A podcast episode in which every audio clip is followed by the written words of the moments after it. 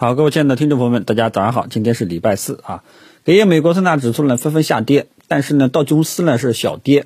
呃纳斯达克呢跌的比较多一点啊，跌了两个多点啊。美国股市呢也呈现一个分化的一个现象，就是什么呢？通胀、原材料、石油这一块啊，这个出现了上涨啊，但是尾盘出现回落，而这个科技板块啊，美国的这个核心资产，这个五大科技股呢集体这个下挫。所以美国市场呢风向也是在往这种通胀预期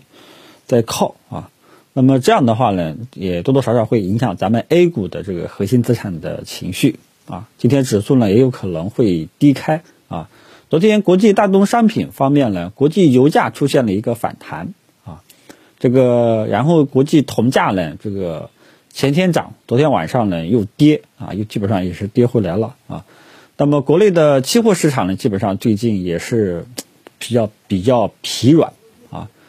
啊，所以现在呢，就是说呃，整个市场啊，包括全球股市啊，都在炒作通胀预期。然而，对应的大宗商品方方面呢，这个却是涨不动了啊，有一点涨不动的感觉啊，也不知道这一波通胀预期炒的炒多久啊。反正呢，现在大家记住，它是一种更多的还是一种炒作性质吧。啊，炒的位置呢，目前来说基本上都在高位了。呃，你要是说新开仓，这个我觉得去追，呃，此时呢，我觉得多多少少还是有一点风险的。除非你是短线高手啊，这个能够及时这个快速离场啊，那这个基本上没什么问题啊。如果说你你个没有这个能力的话呢，还是维持多看少动啊。真不行，咱们就只能去踏空了啊。这个追涨。相对来说风险还是有的啊，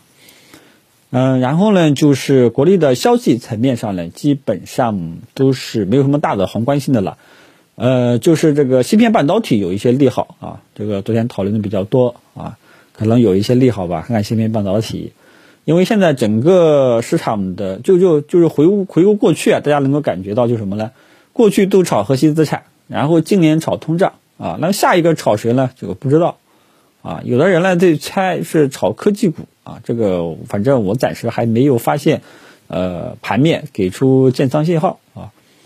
那么还有一个讨论比较多的就是中国平安啊，要港股啊要这个增发啊，说这个不超过总股本的百分之八啊。那么这个呢是毋庸置疑，对股价短期的情绪呢是一个利空啊啊，但是好像听说呃。港股啊，中国平安的港股经常这样啊，嗯，这个到时候再看看市场情绪吧，嗯，因为反正目前咱们 A 股的这个风向主要都是在银行、保险、这个周期等这些低估值板块啊，往这块去靠，